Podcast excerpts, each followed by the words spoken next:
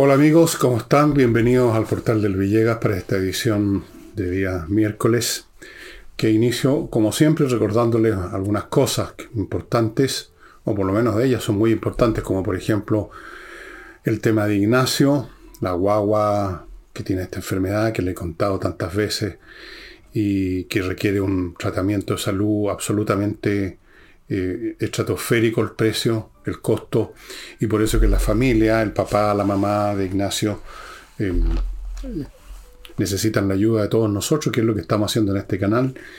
Y hay otros, no sé si canales, otras iniciativas que están en la misma, de juntar recursos para que la familia de Ignacio lo pueda tratar médicamente y la guagua no se muera. Este es un tema de vida o muerte. Les he mostrado muchas veces, espero que esta vez paren la, reproducción de este video, anoten los datos o hagan la operación en el banco y transfieran unos pesos, después sigan viendo el programa o háganlo apenas terminado el programa si se acuerdan. Eso es lo primero. Segundo, este jueves, flamenco a todo dar. Gran flamenco, como siempre, en la Casa del Jamón, Tenderini 171, al lado, al lado, a metros, estacionamiento subterráneo en Agustina. Todo cómodo, todo fácil. Lo único que hay que hacer es preocuparse de reservar desde ya, porque se están cada vez con mayor anticipación, se agotan las mesas disponibles y entonces usted tiene que ir a la, no sé, a la barra. Hay una barra, usted se puede instalar ahí también, pero mejor aún estar en una mesa comiendo echado para atrás, con sus botellas y sus cosas ahí y con el espectáculo encima, literalmente. Así que vaya reservando. Eh, mis libros, ya saben, están a precio rebajadísimo, están disponibles, estamos preparando otras cosas que les vamos a ofrecer más o menos pronto, una de ellas y la otra no tan pronto, pero entonces estamos vaciando las bodegas y los libros están botados, algunos están a 5 lucas. Así que vaya echando ahí, vaya viendo. Quizá usted ya lo compró, lo leyó, pero de repente lo puede regalar a un amigo. De repente puede tenerlo como preparado para un regalo Pascua, para un cumpleaños, o lo que sea. Lo que sea, usted verá. O si compró un libro, resulta que hay otro. Acuérdese, tengo como 5 o 6 libros distintos que están ahí esperándolo a usted en elvillegas.cl slash tienda. Y ¿Qué más tenemos que contarles? Bueno, quizás más adelante. Vamos a empezar el programa ya. El tema que está fuerte en este momento en Chile es el retiro de Sinovac, esta empresa china que se iba a instalar en dos partes, en Antofagasta y en Quilicura, o sea, en la región metropolitana, una inversión, iban a haber pega, iba a haber actividad económica, y resulta que Sinovac se fue, se va, eh, yo especulé al principio que esto podía ser un tema político, también una señal, dado lo mal que se portó, para variar, se fue de lengua el señor Boric en China, pero si acaso no es por eso, o acaso hubo eso más otras razones, estas serían del orden de que Sinovac no estaba contento con los, las condiciones que se le habían dado por ejemplo, para instalarse físicamente los terrenos. Según un medio noticioso en el cual tengo mucha fe porque lo dirige una persona con respecto a la cual como periodista tengo mucha fe, que es Cristian Bofil. El sitio se llama Ex Ante, se lo recomiendo todo. El 27, no, no el 27 exactamente, en noviembre, en algún día de noviembre del año pasado, por lo tanto, Sinovac le advirtió al gobierno acerca de los problemas que tenían para instalarse en Antofagasta y no se hizo absolutamente nada. Se fueron. Ahora, respecto a eso, el gobierno entró en lo de siempre, las disculpas, es culpar a otro o disculparse porque no saben hacer las cosas. Y yo les quiero leer, sin comentarios, ustedes hagan los comentarios que les parezcan, algunas de las cosas que dijo este esta eminencia intelectual que es el ministro de Economía, el señor Grau, para dar explicaciones. Eh, las voy a leer lo más serio posible, pero si ustedes por casualidad notan un estilo medio cantinflero, no va a ser porque yo parece imita a cantinflero, sino por la estructura misma del modo de pensar, si es que así podemos llamarlo, del señor Grau. Les leo. Se ha dicho que Sinovac, que tiene una fuerte presencia en Chile, tanto en materias de investigación y en otros temas, ¿cuál es otro tema? Es un asunto que sigue evaluando y que hay una decisión de invertir en Colombia pues claro, es el problema, que se ha puesto como decisiones rivales, pero la empresa ha dicho que son mercados distintos y que además tienen buenas relaciones. Estupendas relaciones, ¿eh? se van. Esto lo aclaro yo por mi lado, advirtió Grau. No tiene nada que ver, como se ha dicho en algunos lugares, con temas de permiso de algunas faltas de atención a la empresa. Todo lo contrario. Todo lo contrario, por eso que se fueron. Todo lo contrario, yo me he juntado muchas veces con la empresa. Y hay una muy buena relación con ellos. Y en Chile hay muchas decisiones de inversión que se toman en el día a día. ¿Qué significa eso? La mayoría de esos proyectos se concretan y algunos o no se concretan o se postergan. el descubrimiento. O se invierte o no se invierte. No se me habría ocurrido jamás. Y luego sigue, en las reuniones que yo tuve, que son públicas porque están en plataforma de lobby, nunca hablamos nada de Antofagasta porque esa es una decisión que cuando nosotros tuvimos las reuniones estaba tomada hace mucho tiempo. Luego, voy a saltarme algunas cosas. Yo no sé si lo que si lo fue a buscar a otro país, eh, lo que estaba pidiendo Sinovac. Porque de acuerdo a lo que dice la declaración de Sinovac, fueron decisiones independientes. ¿Y de qué clase podrían ser las decisiones de Sinovac? De ellos, po, independientes de ellos. A ver, sigamos.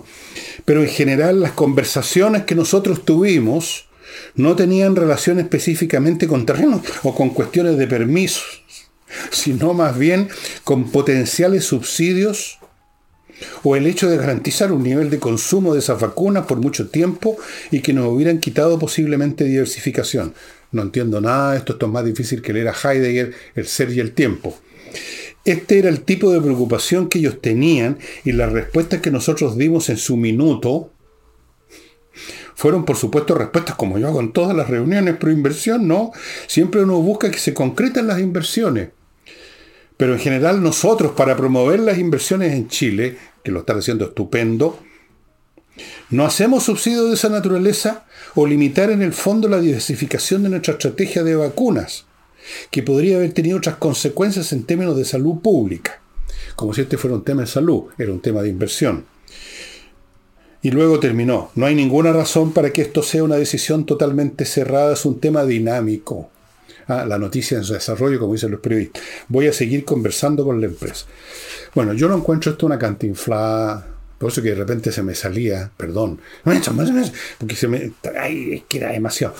Es un cantinfleo, un cantinfleo de punta cao y una tontera, porque de lo que aquí aparece, si tratamos de darle sentido a, esta, a este guiriguay verbal, es que este señor conversó con ellos muchas veces.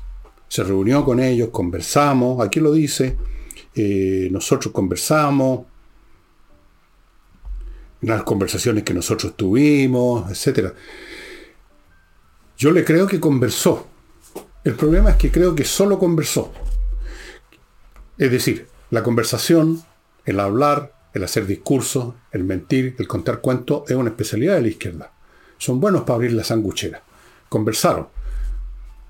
Es decir, si llegan unos ejecutivos de Sinovac al Ministerio de Economía y piden conversar, por supuesto que los tienen que recibir y eso es lo que se hace. No creo que se pongan a mirarse los ojos unos a otros, conversan. Claro que hubo conversaciones. Imaginemos qué pasó después cuando se retiraron estos señores de Sinovac. Agarró, quizás se acordó de agarrar el teléfono al tiro, lo dudo, entonces llamó, o sea, conversó con algunos otro funcionario, quizás de Antofagasta o de no sé de dónde, y conversó. Y quizás conversó varias veces. Y luego los tipos que estaban recibiendo el llamado de se reunieron y conversaron entre ellos. Oye, ¿qué hacemos? Nos llamó el ministro, parece que los chinos de Sinovac no están a gusto con esto. Eh, ¿Qué hacer? Reunamos, hagamos una reunión. Y conversaron. Y de tantas conversaciones que surgió, nada. Nada, como dice Exante, no se hizo nada. Se conversó. Y esto lo voy a resaltar un poco más adelante. Tiene que ver con la estructura, no sé si cómo llamarla, psiquiátrica o cultural de la izquierda, que se mueve siempre en un universo de palabras, de conversaciones y de reuniones, de mesas, pero no hacen las cosas, no hacen, no ejecutan. Esto tiene que ver además no solo con la izquierda, esto ya es un problema nacional que voy a, repito, tratar al final del programa, ¿no? porque es una especie de cáncer mental, pero que ya eh, ha llegado a, los, extremos, digamos, inoperables, por así decirlo. El hecho es que no hay entonces inversión, no hay eh, pegas, no hay posibilidad de que otras empresas surtan a Sinovac, no hay nada. Pero hubo conversaciones, hubo muchas conversaciones. Hubo infinitas conversaciones. ¿Qué más hubo? Eso, conversaciones, las respuestas que nosotros dimos, o sea, conversaciones, palabras. A mí hay algunas frases aquí que son dignas de Mario Moreno Cantinflas realmente, ¿no? La mayoría de estos proyectos se concretan, algunos no se concretan, no, señorita, o se postergan. No, no me diga, o se concretan, o no se concretan, o se postergan. O sea, le chuntó a todas las posibles opciones. Buena, Buena, buena, buena. Estamos, estamos bien, estamos bien. Eh, ya. Sigamos conversando. Sigamos conversando, estimados amigos, como conversó el señor Boris con los estudiantes en China en una universidad y les dijo que sean rebeldes. Que lo único que se le ocurre. Yo voy a insistir en este punto. Ser rebelde, cualquier tonto puede ser rebelde y decir no quiero esto, no me gusta esto, y el de Maya tampoco, y yo soy rebelde y no acepto que me den órdenes y no le hago caso a, lo que me dice mi papá, y no estudio, no hago nada porque soy rebelde. Gran cosa ser rebelde. La cosa es ser constructivo, la cosa es hacer cosas, la cosa es producir, hacer andar el mundo, hacerlo funcionar. No Yo me revelo, no me gusta, injusto, esto, que el otro, por rebelde. Eso es una actitud perfectamente imbécil, propia de cabritos de 13 años, no muy inteligente. No muy inteligente. O sea, el cabrito del montón es rebelde, sí. Después se le pasa, porque algo se da cuenta cuando es un poco mayor, ¿no? Que no es con rebeldía, es que uno come, que uno produce, que uno mantiene una familia, que uno hace funcionar un país. No es con rebeldías es con actos, con acciones, con empresas, con emprendimiento, con estudio, con trabajo, con sacarse la cresta. No, pero ellos están en, el estado perpetuo de rebelión. La rebelión perpetua. Bueno, ya sabes lo que les pasa a los rebeldes, pues incluso a, Satán, que era unos 3 o 4 millones de veces más inteligente que todo esto fulano. Miren ustedes cómo terminó. Ahí está fondeado en el, infierno. Eh, permítanme pasar ahora a mi primer bloque, amigos antes de seguir con el tema de las Fuerzas Armadas que tengo aquí, muy importante. Termine el año hablando inglés es el plan, es lo que le ofrece entreninglés.com, una academia gestionada por profesores de inglés, que en este momento tiene a su disposición un plan consistente en 24 clases más cuatro clases que no tienen costo adicional de conversación para que usted pula lo que aprendió. En, en otras palabras, 28 sesiones Total, 418 mil pesos a fin de año. Si usted toma el curso ahora, va a estar hablando inglés, va a estar haciendo negocios, va a estar viendo las películas y leer los subtítulos, va a estar haciendo un montón de cosas que ahora no puede hacer. Y con esa base, si usted quiere, puede aprender más inglés y puede terminar leyendo libros difíciles en inglés y escribiendo en inglés, lo que usted quiera. Pero esta es la base, amigos, que se le ofrece en treningles.com. Cualquier consulta, mande un mail a coordinación arroba. Eh, tengo un desorden de la grandísima, pero en fin. Continúo con Torch. Ahora le muestro otra linterna de Torch. Esta es un poco más masacotúa, pesadita. A mí me dan buena impresión, cosas que no quedan flotando en el aire porque son hechas de baquelita, galalita, se quiebran de mirarla. Esto es sólido, resistente, aguanta golpe, aguanta el agua y tiene una potencia lumínica, como todas estas linternas de torch, graduable hasta un punto impresionante y como todas ellas, se carga aquí, por ejemplo, por atrás, usted ve, le enchufa una unidad USB y se acabó el problema, amigo, porque tiene su batería autónoma. Esta es una linterna como para tenerla, no sé, en la guantera del auto, por ejemplo. Imagínense que se queda en pana y hace el ejercicio que hacen todos los que no sepa qué, porque igual no saben mecánica ni pueden abrir el capó, y inclinan la cabeza y miren. bueno, por lo menos mire con luz, mire con luz lo que no va a poder arreglar de todas maneras. Torch, solamente en Torch tienen estas linternas. Continúo con Fastmark, un courier, un transportador de carga internacional, forward, freight forwarder, que desde Estados Unidos a Chile le trae lo que su empresa necesita por vía aérea o marítima según el caso, pero que también ofrece un servicio courier a personas, a ciudadanos comunes y corrientes privados que compran algo en Estados Unidos y lo quieren traer por este medio que es eficiente, rápido, confiable y chileno. Apoyemos las empresas chilenas que están funcionando bien, fundamental en estos tiempos y además usted va a hacerse un servicio a sí mismo. Fastmark tiene además una sucursal en Puerto Varas. Continúo con Oxinova, el polvito mágico, para que les muestro la bolsita, se la he mostrado millones de veces, ese paquetito que parece un sobre de sopas Maggi, pero no es sopas Maggi, es un polvito que se vierte en agua y se convierte en una sopa de bacterias aeróbicas con las cuales usted destruye los malos olores, porque estas bacterias destruyen las que producen los malos olores. Y los malos olores no se producen solo. Hay bacterias que producen descomposición y la descomposición, entre otras cosas, incluye que algunos gases que estaban antes formando parte de las cadenas orgánicas, moleculares, se desprenden y llegan al olfato y pueden a veces ser bastante dañinas. Hay algunos gases que además de mal olor son bastante dañinos. Oxinova.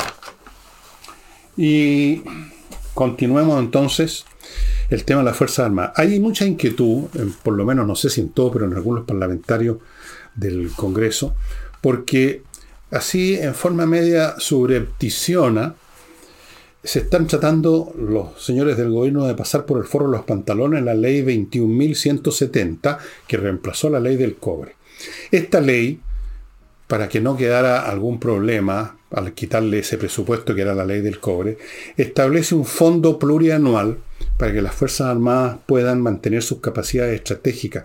Mantener capacidades estratégicas significa mantener el armamento que se tiene al día, porque el armamento que no está al día es como que no, tenerlo. Es que, supóngase usted que en vez de rifles automáticos tuviéramos mosquete o trabuco. No sirven, aunque estuviera funcionando perfectamente. Mantenerse al día en las tecnologías militares significa que llegado el caso que hay una crisis, un conflicto, uno tiene con qué responder, por lo menos, a igualdad del adversario.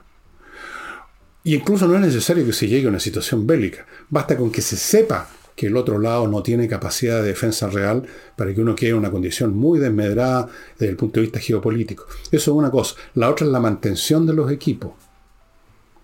Todos estos equipos, los equipos pesados, especialmente los blindados, transporte tropa, tanques, aviones, barcos, todo necesita mantención. Son máquinas. Las máquinas necesitan mantención igual que su automóvil y la mantención significa repuesto, significa horas de horas hombre de trabajo todo eso para que las Fuerzas Armadas sean creíbles. Una Fuerza Armada que no está con un equipamiento al día y más bien mantenido no es creíble, por lo tanto el país que no tiene una Fuerza Armada creíble queda sujeto, como nos pasó a Chile muchos años con un vecino, queda sujeto a presiones que significan pérdidas territoriales. Para empezar a hablar. Bien, todo eso se lo están metiendo por el forro de los pantalones en el gobierno. Se le pidió al subsecretario de Defensa, que es socialista, muy amante de los militares, me imagino, el señor Montero que diera explicaciones. Dio unas explicaciones casi tan enredosas como las del señor Grau, así que no tuve ánimo de copiarlas porque no me da, no tengo tantos cantinflas. Una cantinflada se mandó, que sí, que no, porque está contemplado, pero no está contemplado, y luego pidió una sesión secreta. Vamos a ver, yo voy a averiguar igual que es lo que pasó en esa. No crean ustedes que no tengo espía, incluso en los, dentro de los closets. Bien. Quizás esto forma parte del proceso que yo le he mencionado acá, de la intención que existe en el gobierno, especialmente en algunos partidos del gobierno, de destruir las Fuerzas Armadas. Pero como no las pueden destruir de golpe, como no pueden decir se acabaron las Fuerzas Armadas, se cierran los cuarteles, todos para la casa, lo van haciendo por pequeñas tajadas. Para eso pusieron todo el personal que hay ahora en defensa, incluyendo el señor Enderstein, una caterva de comunistas metidos por todas partes, este señor socialista Montero, se han, repletado de progresistas el Ministerio de Defensa. Y bueno, esta quizás, no, no, no aseguro, es otra maniobra otra tajadita del salame para ir reduciendo las Fuerzas Armadas lo más que se pueda. Porque las Fuerzas Armadas, lo digo de frentón, es el gran, o era, no sé, el gran obstáculo para los marxistas para llegar hasta el final de sus planes, así como sea necesario, sin importar las votaciones, sin importar nada. Siempre está este, esta piedra del tope que se llama. Entonces, no sé, vamos a ver qué pasa en esta sesión secreta. A lo mejor es un tema de que vamos a recibir a los extraterrestres y de todas formas da lo mismo las armas porque son muy superiores. Entonces, ¿para qué gastamos? Vamos a ver qué informa Montero y qué, y qué me van a informar, informar a mí después mi espía. Lo voy a saber, créanme. Señor Montero, voy a saber todo lo que usted diga. Todo. De hecho, ya sé todo lo que usted va a decir. Esa es la verdad. Bien. No, todavía no lo sé. Vamos ahora al área económica, donde siguen las malas noticias. Lo de Sinovac es lo que ha llamado más la atención, pero permanentemente dentro de Chile se están viendo cifras, digamos, calamitosas. La que tengo acá es una caída de los proyectos de construcción en septiembre de 25%, un cuarto. O sea, proyectos que se presentan a las autoridades del caso a eso se refieren, no, no se han presentado. Se han presentado mucho menos, 25% menos. ¿Cuáles son los culpables según la industria? Primero, la permisología, tema que lo hemos conversado acá, tema que hasta el propio ministro Marcel, a pesar de que es un spin doctor del gobierno, dijo que lo desesperaba. La permisología que se obstina en seguir poniendo obstáculos por las razones que tiene un programa, en el sentido que una vez que uno forma parte de una institución que controladora de las actividades de los demás, uno tiene que dar prueba de que existe, uno tiene que dar prueba de que tiene razón de ser su existencia, haciendo eso, controlando, chequeando y encontrando problemas. Porque si no, alguien puede decir, bueno, ¿para qué están estos fulanos si los proyectos pasan igual? Para demostrar de que ellos hacen algo, vienen los problemas. Y se ha convertido esto en un tema que ha parado innumerables inversiones y estaría afectando muchísimos proyectos porque no todas las empresas tienen la paciencia para esperar a lo mejor tres años que les digan no prefieren decirse ellos mismos, no hago nada entonces, me voy a otro país a invertir. Eso es un tema. El otro, la banca. La banca que tiene sus propios problemas económicos y financieros por todo lo que ha pasado en Chile y lo que está pasando, hace más difícil obtener crédito. Hace más difícil obtener crédito a las empresas y hace más difícil obtener crédito hipotecario a los posibles clientes que son los que van a comprar esas casas o esos departamentos que se irían a construir. Si no hay interesado en comprar departamentos, ¿Para qué hacer un edificio? Entonces, tenemos por todos lados muchos problemas en algunas partes de Chile, cero nuevos proyectos. En el norte, este, este, en estos últimos dos meses, cero proyectos nuevos de inversión. Y como usted sabe, se ha dicho esto millones de veces, la construcción es una de las actividades que más multiplica su efecto en el resto de la economía porque requiere muchos insumos, cemento, acero, todo el, el amoblado de los el amoblado físico de los edificios, que son los, los artefactos de baño, de cocina, cañería, millones y millones de cosas. Y emplea mucha gente. Bueno, eso está, está boqueando en este momento la industria de la construcción en Chile. De hecho, han, se han, quebrado un montón, eso lo vimos en otro programa. Les di la cifra de todas las constructoras que han quebrado o que no, no están construyendo, simplemente pararon. Pararon simplemente. No quebraron, pararon. Em, eso.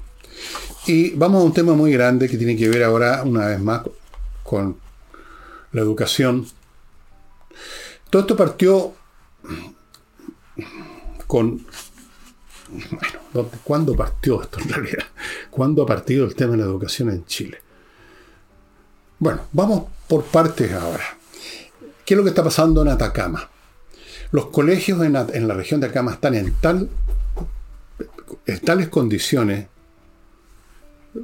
que no son funcionales, no sé, partiendo por los baños, todo, que los profesores de esa zona hicieron un paro para que el Ministerio de Educación se hiciera cargo de estos problemas, o sea, vaya a destapar los water por lo menos. No ha pasado nada, una vez más, la misma inepcia e inercia que se observó en el caso Sinovac, en este caso con el tema de los water de los colegios, por ejemplo. Es una parábola nomás, una metáfora. ¿eh? Llevan cincuenta y tantos días en paro. Porque no han hecho nada, dice. Pero resulta que ahora se sumó a todo esto el colegio de profesores, ya no meramente los profesores de Atacama, amenazando con un paro ya nacional. Fueron a dejarle una carta a Boric a ver si eso sirve de algo. Y dieron las razones. Está lo de Atacama, que ya les mencioné, pero hay más.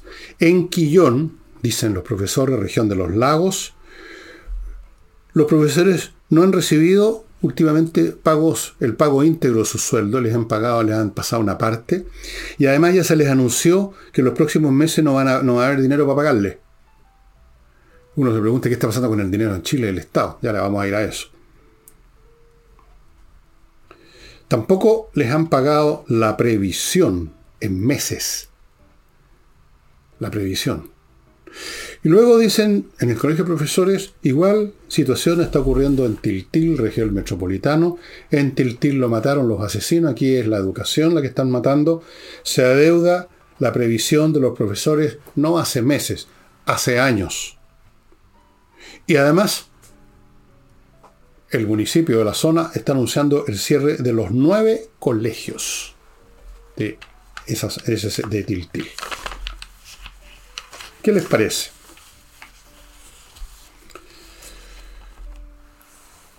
La educación en Chile se murió. Por una razón o por otra, los profesores hacen paro, con razón, sin razón, no importa. Paros. Los colegios no funcionan físicamente, muchos de ellos. Otros se permite que niñitos revolucionarios los destruyan, como pasa con el Instituto Nacional. Cada cierto tiempo salen con sus bombas Molotov y queman algo. No pasa nada, no se hace nada si llegan a detener a uno de entre los no sé cuántos muchachos que intervienen a las horas y hasta libre, porque es un niño, un niño, un idealista que está luchando por una causa. No hay educación. Se acabó la educación en Chile. Pero se han acabado muchas otras cosas, estimados amigos, y eso es el tema que yo quiero, quiero hacer más, más extenso en este programa. Eh, un tema que abarca no solo la educación, sino que, diría yo, el conjunto de la actividad nacional. Pero antes de eso, antes de entrar a, esa, a eso, ustedes me van a permitir que les recuerde una empresa muy interesante para ustedes si manejan condominio. La empresa se llama Gestión Condominios y se encuentra en gestioncondominios.cl. Se hacen cargo de la parte papelística, administrativa, la parte fome y la tosa, pero que hay que hacer. Los cobros, por ejemplo, gastos comunes especialmente las personas que se atrasan en los gastos comunes, que nunca faltan. El tema de las remuneraciones del personal que trabaja en el condominio, cobranzas en general, todos esos asuntos para que usted como administrador o como comité se pueda dedicar al aspecto, a la parte física, que también es importante, la mantención del edificio, el condominio, todo lo que significa eso, deje la gestión administrativa a gestión de condominios.cl y las cosas van a andar mucho mejor Continúo con Clínica Alzheimer. Como ustedes entenderán, es una clínica especializada en el tema del Alzheimer, que es una enfermedad terrible que hace perder poco a poco, gradualmente, la mente a las personas, literalmente. Eh, ellos explican que es súper importante el diagnóstico temprano. Cuando empiezan los primeros síntomas en esa persona, en ese abuelito, bueno, usted mismo, le puede pasar también. No, no, necesita tener 90 años, puede pasarle antes puede pasarle bastante antes. Pequeñas fallas. Hay que hacerse diagnosticar porque si se diagnostica tempranamente hay medios para cambiar las cosas bastante. No hay un remedio definitivo, pero hay cosas que pueden cambiar bastante el curso de la enfermedad. Y en casos avanzados, también es importante ponerse en manos de la clínica Alzheimer porque ellos tienen maneras de tratar correctamente para el bien de la persona afectada y para el bien de la familia. Tener una persona con Alzheimer en la casa que de repente se tira por la ventana o inicia un incendio o agarra un cuchillo y cocina y empieza a tirar sablazos para todos lados o, o comete algo espantoso porque perdió la mente. Eso es lo que pasa en los estados finales. Ya no saben dónde están parados las personas. Terrible. Entonces, eso tiene que tratarlo especialistas y eso es lo que la clínica Alzheimer le ofrece. Tanto el tratamiento para ponerse en un mejor carril del desarrollo de la enfermedad, con un diagnóstico temprano, como para hacerse cargo de aquellos casos que ya entraron en una fase, digamos, avanzada de la enfermedad. Sigo con kmmillas.cl, el sitio donde compran sus millas acumuladas por sus vuelos. Y tengo aquí un desorden. Y pagan bien, pagan bien. Yo lo sé porque una de mis hijas hizo esa operación, vendió unas millas, no iba a usar. Sabía que les eliminan las millas en cualquier momento, así que fue a KM Millas y pagaron bien y ahora están pagando mejor. kmmillas.cl. Sigo con compreoro.com, que es, como ustedes ya saben, una empresa que, que usted, donde usted puede comprar oro y plata en lingotes, oro y plata de casi 100% pureza, certificado por la Universidad Católica. Usted tiene ahí una salvaguarda financiera, porque el oro y la plata son en sí mismo valor, son valor, no son un papel que represente un valor, son valor per se, par excellence. Así es que tenga oro, tenga plata, no necesita gastar usar todo su dinero para comprar oro y plata, pero puede tener una parte de sus recursos en oro y plata para cualquier contingencia, estimado amigo. Bueno, eh, eh, lo que yo les quiero tocar así en términos generales es que esta demora esta incompetencia que se manifestó en el tema Sinovac, que se manifiesta en estos colegios que no se ha hecho nada en dos meses casi para que los profesores puedan ir a hacer clase y los alumnos recibirla. Esto es un fenómeno generalizado de incompetencia y algo que yo he llamado tratado de generalizar en un término, el ausentismo laboral. Ustedes recordarán que se usaba ese concepto de una forma muy específica, refiriéndose que en Chile había cierta costumbre, muy mala costumbre, del San Lunes, de faltar al día siguiente que había del día domingo, faltar los lunes, o faltar al día siguiente un feriado, que había ausentismo laboral. Pero ahora yo quiero darle ese término una significación más vasta. Yo creo que se ve a todo nivel y de una forma masiva ahora, en todos los sentidos de la expresión, no solamente no llegar al recinto laboral, sino que no hacer nada. Mire, se ven los niveles altos y se ven los niveles bajos en todos los escalafones de la administración pública, privada, de cualquier organización. Voy a poner algunos ejemplos de esta mecánica en virtud de la cual la gente no quiere trabajar o trabaja lo menos posible o trabaja mal y en general están dejando caer el país, digamos, lo están dejando caer. En los niveles, digamos, medios y bajos, empleados comunes y corrientes. ¿Cómo se ha multiplicado, por ejemplo, el tema de las licencias médicas? ¿Qué es lo que es eso? Van a decir ustedes que de repente los chilenos se pusieron más enfermizos que sus papás, sus abuelos, a pesar de que los chilenos, como todos los seres humanos, todas las naciones en general tienen cada vez más salud, cada vez viven más años, pero ahora se multiplican y se multiplican las licencias médicas porque es una manera fácil de no ir a trabajar. Y no estamos hablando de unas pocas licencias, estamos hablando de docenas, de cientos, de miles, al punto que en algunos casos se han transformado en un negocio lateral de algunos médicos, digamos, sin vergüenza, porque eso es lo que son, en los niveles medio y bajo. En los niveles superiores, yo personalmente lo vi muchas veces, en la forma del reunionismo, que a veces me tocaba asistir a alguna de esas, yo siempre he detestado esas cosas, pero de repente estaba obligado. Y el reunionismo ahí podía llover en vivo y en directo, que era una manera de no hacer lo que había que hacer convirtiendo la hora de trabajo en una hora de hablar puras huevadas, tomar cafecito y luego decir, bueno, reunámonos mañana de nuevo para ver qué hacemos. El reunionismo se convirtió en una peste, en una, no en una preparación para hacer un trabajo, sino que en un sustituto del trabajo. Esa es otra manifestación. Luego tenemos el tema de los estudiantes. ¿Cuándo se había visto que los estudiantes universitarios, como ahora ocurre a menudo, se quejaran de la que llaman, abro comillas, carga académica? Carga académica. En los tiempos en que yo era estudiante, y después todavía por un tiempo, si usted no era capi de, de entender y estudiar lo que le entregaban en la universidad, usted se tenía que ir nomás, pues, o cambiarse una carrera más fácil. Yo conocí gente que entró a una carrera difícil y terminó estudiando periodismo después. Porque no pudieron. Conozco uno, no voy a dar su nombre, que estudió una carrera bastante, se metió porque le fue bien en la prueba de aptitud académica o algo, pero no pudo, no le dio y se terminó convirtiendo en periodista. Que es más fácil, ¿no? Bastante más fácil. Em, carga académica. Los estudiantes no quieren estudiar. Los colegiales no quieren estudiar. Los profesores no quieren hacer clase. Los ejecutivos viven en reuniones o conversaciones. No hacen las cosas que hay que hacer. Se reúnen a conversar. Hacen lo de Grau. Hacen lo del Ministerio de Educación. Entonces, bueno, y usted tiene la experiencia directa en su oficina o en su trabajo de cómo se ha multiplicado este afán de hacerle el quita la pega. Y cuando se hace hacerla al lote y hacerla mal. Entonces, cuando usted multiplica eso o suma eso, tiene un efecto colectivo global. Empiezan las cosas a hacerse mal y empiezan a ocurrir en Chile situaciones que antes no ocurrían a nivel público y privado porque las cosas se hacían bien. Entonces usted ve puentes que están mal diseñados y que no, cierra, no cierran.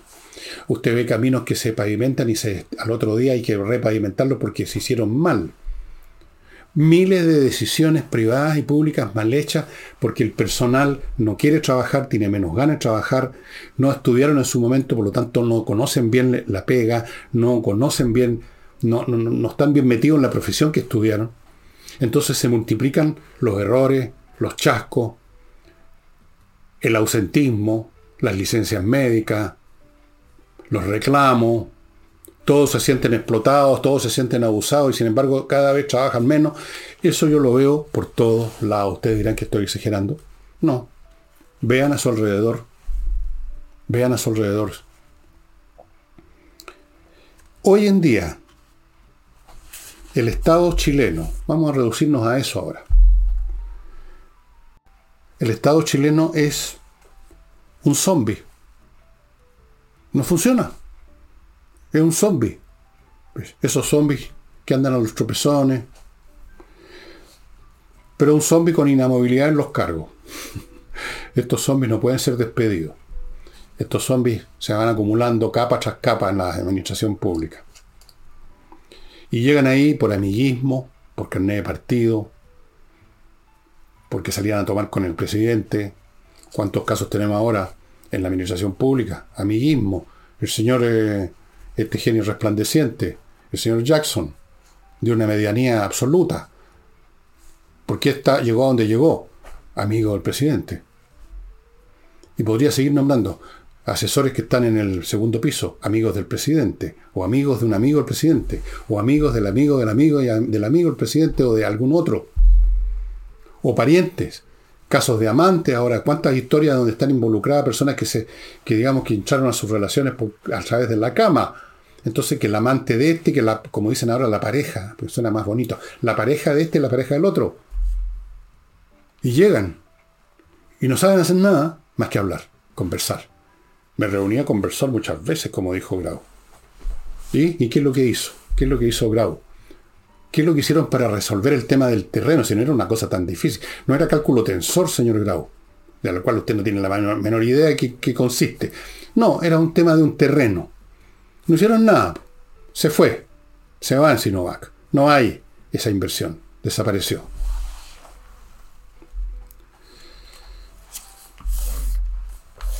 Aquí le voy a dar otra muestra para que no crean que estoy inventando, que estoy, estoy digamos, pasando unos cuentos así de demenciales.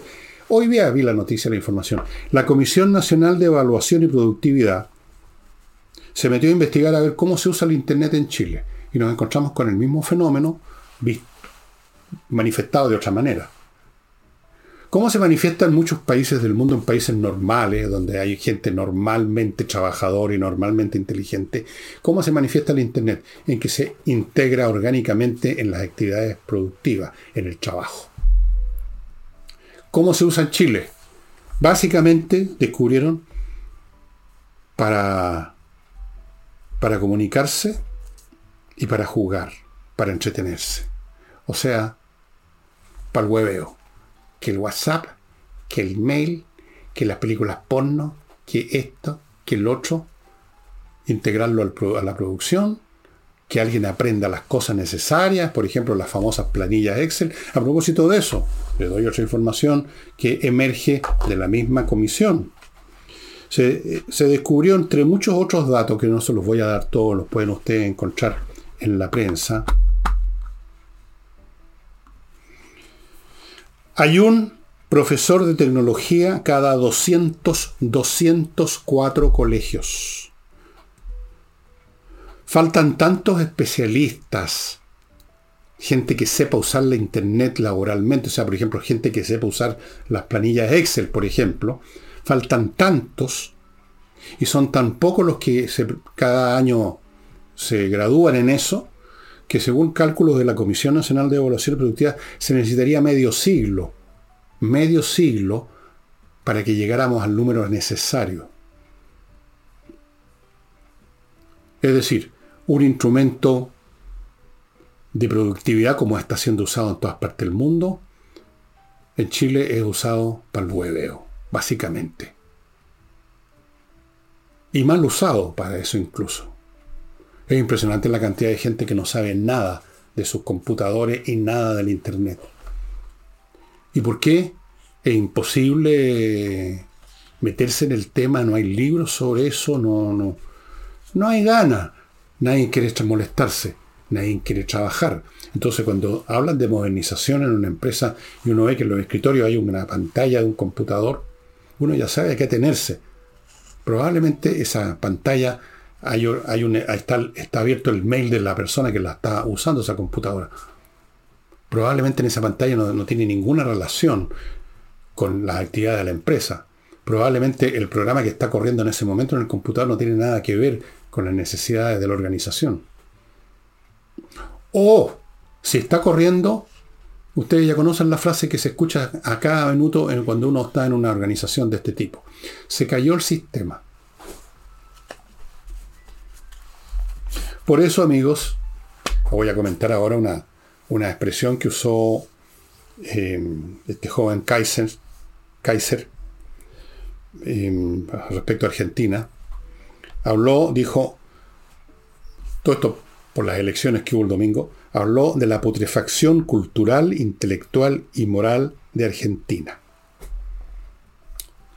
Estoy, supongo que bastante de acuerdo con eso, Supongo que los argentinos deben estar muchos de ellos de acuerdo con eso. Y me pregunté, ¿se aplica esto en Chile? Yo creo que se aplica cambiando una palabra de esta, cambiando la palabra putrefacción por la palabra desintegración. Porque lo que se pudre sigue existiendo aunque esté podrido. Lo que se desintegra desaparece. En Chile no es que tengamos un intelecto putrefacto, sino que ya desapareció en este país no hay intelecto. Los que habían y los que todavía hay, o se, o se fueron ya o se están yendo. O los muy viejos como yo, que algún intelecto tengo, aunque sea mediano, ya estoy para irme al patio de los callados, no va a estar yendo a otro país, no, no estoy terminando mi vida, no empezándola. Pero la gente joven capaz que yo he conocido, gente, hijos de familiares, de amigos de mi familia, eh, ingenieros, veterinarios, eh, arquitectos, matemáticos, se mandaron cambiar. Unos están en, Silicon Valley, otros están en España, qué sé yo. Se han ido porque este país no, no, no es simplemente que ya no les gusta la onda, la atmósfera, las calles, la delincuencia, los rayados murales, los tarados que andan por todos lados vociferando en sus marchas y sus cuestiones, sino que además les carga tener que contactarse a cada momento con incompetentes a su alrededor, pues. Con incompetentes. ¿Cómo uno trabaja tranquilo en una empresa si al lado el colega con el cual tiene que trabajar es incompetente, es idiota? No conoce su pega. Y cada cuatro días ofrece una licencia médica. ¿Cómo se trabaja así? ¿Cómo se puede crecer profesionalmente rodeado de chantas? Se van. Amigos, antes de continuar, Aproveche su. Aproveche, amigo, el plan que todavía está vigente, creo que hasta video mañana, de mm, miclimo.com, para que usted obtenga con precios con descuento entre el 20 y 25%, 20 y 25 por ahí. Equipos Prime, una instalación a toda raja, mantención, todo a precios especiales, amigos, en este plan de preverano, como sea que se llame, de miclimo.com. Continúo con Lomas de Millaray, una oportunidad de cambiar de vida yéndose a la región más linda de Chile, la región de los lagos, comprando una parcela en este proyecto Lomas de Millaray e instala su casa. Un lugar maravilloso que ustedes pueden ver que es maravilloso porque en lomasdemillaray.cl tienen un video. Vea, las parcelas se entregan el próximo año, todas con agua, caminos interiores amplios, electricidad soterrada, o sea, no va a haber cables por ninguna parte, y fibra óptica vaya averiguando, échele una entra al tiro a Lomas de Miller después que te viene el programa, y vea el video. Continúo con tienda ancestral, con sus tremendos descuentos, objetos decorativos hechos con fibras naturales por maestros artesanos que tienen muchos años de oficio, que conocen el tema, están integrando nuevos, eh, nuevos conceptos, nuevas, eh, nuevos eh, modelos, nuevos productos con fibras naturales de manila, junquillo, etcétera son objetos muy bonitos que usted puede ver en el sitio de ellos, tiendaancestral.cl. Compre, aproveche los descuentos, mandan a todas partes de Chile. Ellos están citos en Frutillar, pero mandan a todas partes. Sigo con Wonder, puzzles en tres dimensiones de madera anatómicamente precisos, como este que les quiero mostrar de nuevo. Miren esto, qué espectacular. Esto es una ballena azul. Está perfecto su esqueleto yo no soy paleontólogo, pero me parece que sí. Esto es una ballena azul sin carne, el esqueleto. Amigos, como esto hay modelos también de fieras, bestias del periodo Jurásico, Cretácico, son los periodos en que vivieron estas bestias, hasta que llegó el aerolito y les dijeron chao. Pero esto es un animal contemporáneo, la ballena azul. Mire qué cosa más linda armar esto. Yo no lo armé, me lo, pasaron armado, lo devolveré en su momento y mientras tanto lo tengo de adorno porque lo encuentro muy bonito. Es un adorno muy especial. Lo tengo coronando una de mis pilas de libros por leer para que se me, me acuerde. Allá, con mucho cuidado, ahí está. Wonder amigos, póngase en contacto con ellos, wonderartisticmodels.com. Continúo con Hey, el corredor inmobiliario que está vendiendo inmuebles todavía por sus métodos y por la cantidad de horas que dedica a este trabajo. Si tiene usted para una propiedad por algún lado, llévesela a Ángel Hey. Y termino con Remodeling, que es esta empresa de puros profesionales que se encargan de remodelar el piso por ejemplo, arreglar los pisos, el parqué, si es parqué o es piso flotante, cambiárselo por parqué o el parqué por piso flotante, no, eso sería absurdo. El parqué es mucho mejor que el piso flotante. Lo que sea, el tipo de piso, cambiarlo, renovarlo, repararlo. Tienen también pintores profesionales. Ojo que pintar no es llegar y pasar una brocha por un muro, requiere ser experto para que quede bien hecho. Tienen mueblistas para muebles de cocina expertos en muebles de cocina, no es llegar y llevar un a cualquiera. Y tienen arquitecto para remodelaciones un poco más importantes, más gruesas de la estructura de su casa, ampliar algo, disminuir algo, lo que usted considere. Amigo, no necesita hacer todas esas cosas para que lo atiendan en, en remodel. Una de ellas, por ejemplo, arreglar piso o repintar la casa.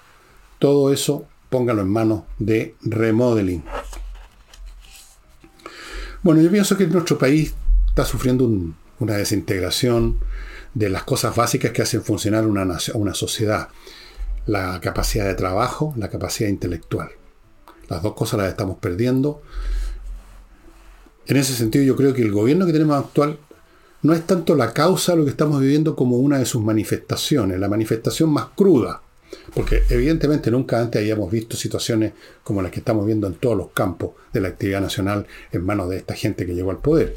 Son una manifestación, son el aspecto ya más desnudo, más grosero de este deterioro que se traduce derechamente en que cohortes sucesivas de gente que va a ocupar puestos en la administración pública o en el mundo privado son cada vez más pencas. Y los buenos se van, por lo tanto lo que va quedando es lo que votó la ola literalmente. Perdonen que sea tan brutal y crudo, pero es lo que me dice la realidad allí donde miro. El mundo educacional, el mundo empresarial, donde hay una cantidad también de estupideces impresionantes y malas gestiones. Tenemos ya bastantes casos famosos de pésimas gestiones. ¿Y de dónde vienen las malas gestiones? De un mal gestionador. ¿Para qué hablamos del Estado? ¿Para qué hablamos de Sinovac? ¿Para qué hablamos de la educación? ¿Para qué hablamos de la salud? ¿Qué tenemos? Tenemos gente apenas alfabeta, y uno lo ve hasta en las fotos, las fachas que tienen, uno los, los cacha al tiro, que son rasqueles, gente rasca en todos los niveles del poder, metiendo las patas o flojeando, no haciendo las cosas, limitándose a conversar y a calentar silla en una oficina, y entonces no hay inversiones, las inversiones que iban a haber se van, se van los profesionales, se va el dinero, se van las ganas y el país se sigue hundiendo hacia el modelo Haití para el cual vamos pero como por un tubo. Así que si acaso en Argentina, como cree Kaiser, hay putrefacción cultural, intelectual y moral, correcto, estoy de acuerdo, en Chile hay desintegración cultural, intelectual y moral. Total y completa. Y como si eso fuera poco, tenemos todos los días ahora, todos los días hoy día otro más, o sea, ayer, arreglos de cuenta entre bandas a balazo. Ayer mataron a una persona que creo que tenía un canal de YouTube o alguna cosa así, una niña, digo niña, pero era miembro de una banda de narcotraficantes, la balearon, le metieron siete balazos. Todos los días, para terminar, para coronar con esa guinda de sangre y de plomo en lo que está haciendo Chile, todos los días tenemos este tipo de crímenes, incluso crímenes ya cometidos no por, por narcotraficantes, sino que los, delincuentes comunes corrientes han aprendido estas técnicas de violencia y los ciudadanos comunes y corrientes también se están contaminando porque aquí por cualquier cosa alguien mata a alguien. Entonces, esto ya voy a recorregir. Esto es una desintegración cultural, intelectual, moral y yo diría visceral. Cuando se llega a estos niveles de violencia, de brutalidad, ¿cómo vamos a recuperar este país? Es la pregunta que me hago. Cuando lo más importante para recuperar un país no es el material, las cosas que se destruyeron, las ciudades arrasadas por una guerra, eso se puede reconstruir si no tiene la gente. Acá yo creo que no la tenemos en este momento, no, no, perdónenme, puede haber, pero veo un creciente, una creciente desintegración de lo que es elemental para que una sociedad funcione, su gente, la calidad de su gente. Primero que nada, su capacidad de trabajo y disciplina. Primero que nada. Segundo, su nivel de educación. Tercero, su inteligencia. Y en esas tres cosas estamos fallando. Pero grosso, como dicen los, duro. Y ahora antes de irme amigos, les quiero dar una buena noticia. Eh, el libro que les voy a mostrar es el libro del cual les he hablado tanto, Parasitismo y su versión en América Latina, que ya la editorial Edisur lo está produciendo. Me pasaron a mí lo que se llama, tiene varios nombres. En, el mundo de las imprentas pasan el material para que uno lo revise. Aquí está la tapa, así va a ser. Me lo pasaron a mí para que lo revise, a ver si está bien la traducción del polaco al castellano, no. Para que revise si está bien, porque yo tengo los originales de este libro de Antonio Andreski. Y por último, porque son amistosos conmigo en la Edisur. Entonces lo estoy revisando. Ustedes ven que están todos los cuadernillos sueltos. eh, ¿cómo se llama esto en, el mundo de la imprenta cuando le entregan uno esto para revisar? Bueno, un copión, creo, una cosa así como el copión de las películas. Así que yo lo reviso, lo termino de revisar muy pronto, lo estoy ya viendo, está perfectamente hasta el momento, y pronto lo va a tener en sus manos, y este es un libro esencial para que usted entienda de otra forma que no sean los conceptos apolillados del marxismo, lo que ha pasado y lo que pasa no solo en Chile, sino en América Latina. Fíjese que este libro lo escribió este caballero en 1966, se publicó y está absoluta y completamente válido y vigente. A mí me impresionó mucho cuando lo leí. Yo no me acuerdo si ya había entrado, estaba en primer año en la universidad o en el último año en el colegio, pero me impresionó mucho. Aquí se habla del caudillismo, del parasitismo, de las deformaciones económicas, de todos los mecanismos culturales y mentales que son lo básico que hacen de nuestras sociedades sociedades donde reina el parasitismo. Como dice en alguna parte, el parasitismo es eh, un fenómeno que se encuentra en toda sociedad, pero la, la cuestión que hace la diferencia es el grado. Cuando el parasitismo se convierte no en una en un fenómeno local, sino que en algo sistémico, ahí estamos hasta el otro, estamos hasta el Yaco, y es exactamente lo que vio Stalingrad en América Latina. Este caballero murió ya, ¿eh? les advierto. Este señor murió el año 2007 a los 88 años de edad. Eh, es un, fue un gran, un hombre original para pensar. A mí me tocó en esos años leer mucho material neomarxista y marxista. Estaban de moda los Teotonio dos Santos, los, muchos brasileros. Siempre tan. Muchos brasileros. Estaba en fin, hacían nata. Eso fue. estaba el norteamericano Andrés Gunderfan, que fue profesor mío de la universidad. Alcancé a ser alumno de Andrés Gunderfan. Éramos como cuatro alumnos nada más, seleccionados, a dedo. Andrés Gunderfran, Teutonio dos Santos, ¿quién más estaba en este lote? Eh, varios más. Y todos con el mismo discurso del desarrollo del subdesarrollo, una visión neomarxista. Bueno, esto es una cosa completamente distinta y pronto va a estar en sus manos, amigos. Yo los incito a que lo compren, especialmente si son, si hay algún estudiante de sociología, cosa que dudo que esté viendo este programa, porque son todos progres, aunque sea por curiosidad, échale una mirada a este libro, cómprelo cuando esté disponible. Yo creo que va a estar disponible, bueno, yo lo entrego en la imprenta en un mes, cuando mucho, vamos a tener este libro. Y eso sería todo por hoy, estimados amigos. Mañana, mañana jueves nos vemos con Nicole Rodríguez.